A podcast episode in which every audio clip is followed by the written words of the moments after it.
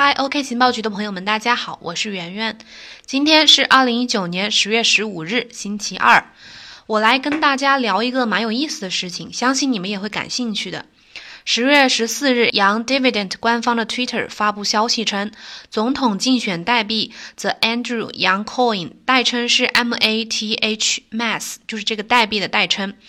马上会在本周末开启第一次空投活动，大约呢会空投给五千个用户的以太坊地址。那么获得空投的方式呢，就是填写邮件中的表格，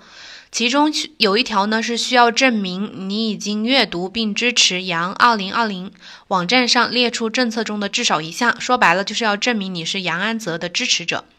总统竞选代币，这个代币大家可能都没听过，啥玩意儿？是的，没有听错。根据 Yang Dividend 官方的信息，这个 Andrew Yang Coin 叫 MATH，就是这个代称，代币的代称叫 MATH，将会在两周之内正式推出。如果这个 Mass 代币啊顺利发布的话，它将成为史上第一个总统竞选代币。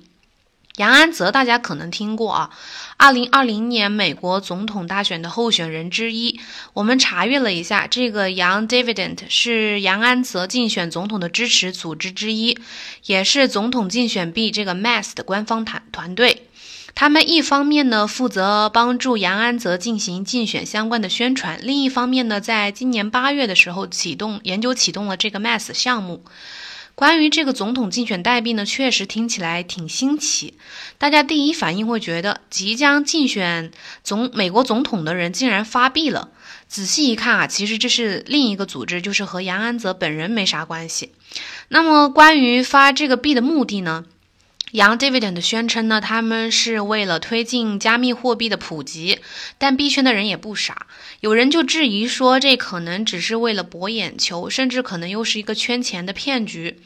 不过呢，先别着急下定论，现在来看呢，不好说它是不是骗局，但是赢得关注的目的已经达到了。我觉得分析一个项目呢，之前得先好好了解它，参不参与另说。接下来呢，咱们就一起来了解一下这个 Mass 项目，以及关于这杨安泽本人的故事。首先来看看这个 Mass 的这个竞选代币啊，杨 David 的团队呢，在今年九月的时候发布了这个 Mass 的智能合约，合约地址呢显示目前已经发行了约三十一亿枚代币。关于这个代币呢，这个官方团队对外强调了它的几个相关的要点，我给大家讲一下。第一呢，就是这个 Mass 代币啊，是一个他们宣称是一个数字纪念品，本身没有什么货币价值，它只是为了识别和奖励给这个杨安泽的这个支持者们。通常呢是会以支持或者参加活动的纪念品的形式发放，主要用途呢是赋予这些所有拥有所有权的人呢一个纯粹的所有权的自豪感。第二条呢，就是这个 Mass 将百分之百的分发出去，而不是像其他的那个呃代币项目一样会被创始人团队保留一部分。然后这个杨 davidson 的这个团队的注册地点呢是在美国的怀俄明州，是属于对加密货币最友好的一个地区。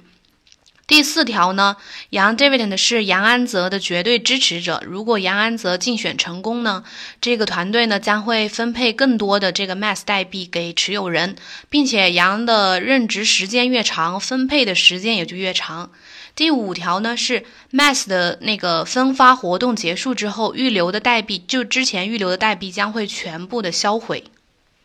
第六条呢，就是这个 Mass 这个代币啊，只会以白皮书中这个描述的方式进行分发，之后呢不会改变它的分配的资格和标准。那么这个代币名称 Mass M A T H 是怎么来的呢？这个来源也是很有意思。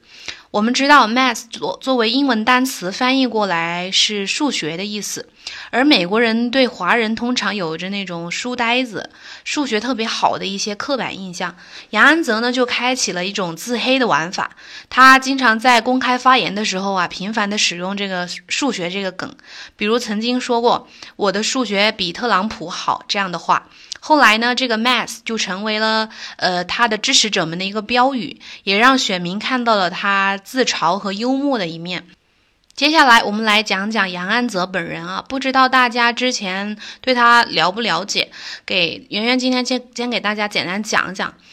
Andrew 杨，他的英文名叫 Andrew 杨，中文名是杨安泽。一九七五年出生于纽约州，是出生在一个华人移民家庭。和很多华人移民后代一样，杨安泽的这个履历啊，散发着一种学霸光辉。他本科和研究生呢是就读于常春藤名校布朗大学，后来呢又进入了哥伦比亚大学法学院深造，并获得了法学博士学位。毕业之后呢，成为了一名企业律师。之后呢，他自己几度创业，先后成立了曼哈顿备考这样的培训机构和美国创业这样的非盈利机构。二零一八年三月的时候，他宣布要参加美国二零二零年的总统大选，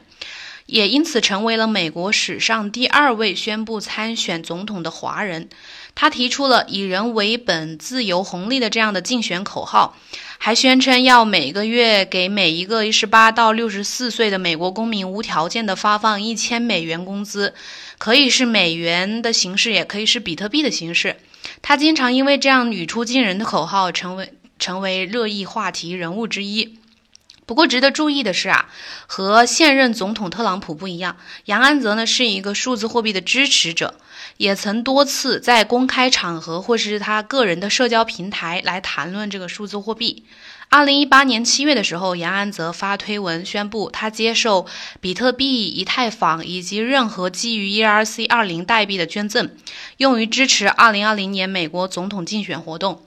二零一九年六月呢，杨安泽发推恭喜当时的那个莱特币创始人李启威成为行业先锋，并且说说让我们一起来建设未来，并附上了和李启威的合影。在二零一九年纽约共识大会的交流对话中啊，杨安泽再次表达了对加密货币的友好立场。他曾在公开场合表示，如果这个比特币啊，如果分解成 satoshi，就是那个中文单位是聪，是比特币的最小计量单位，一个 satoshi 是零点零零零零零零零一比特币，就是一共八个零。那么就可以让比特币成为理想的支付选择。他不仅自己呢支持数字货币，还公开的抨击过美国监管机构对数字货币的不友好态度。他认为美国这种严苛的这种监管态度啊，会限制这个相关金融的发展。那么从杨安泽这个支持和拥抱加密货币的态度来看啊，假如他未来真的当选美国总统，会不会对数字货币市场产生什么积极的影响和贡献呢？或许那个时候美国的监管态度会不会有所转变呢？这一些疑问呢，现在还犹未可知。不过可以成为一些人心中的期待吧。那话说回来，这个 Mass 项目啊。它的出现会不会助力杨安泽竞选成功？表面上看呢，我更愿意相信这个杨 Dividend 这个组织呢是真正的热爱数字货币，发行这个币只是为了纪念这这次的竞选活动，获得更多的支持者。但是深入一想，吸引这个圈内外人的关注，获得一大批支持者，然后之后呢，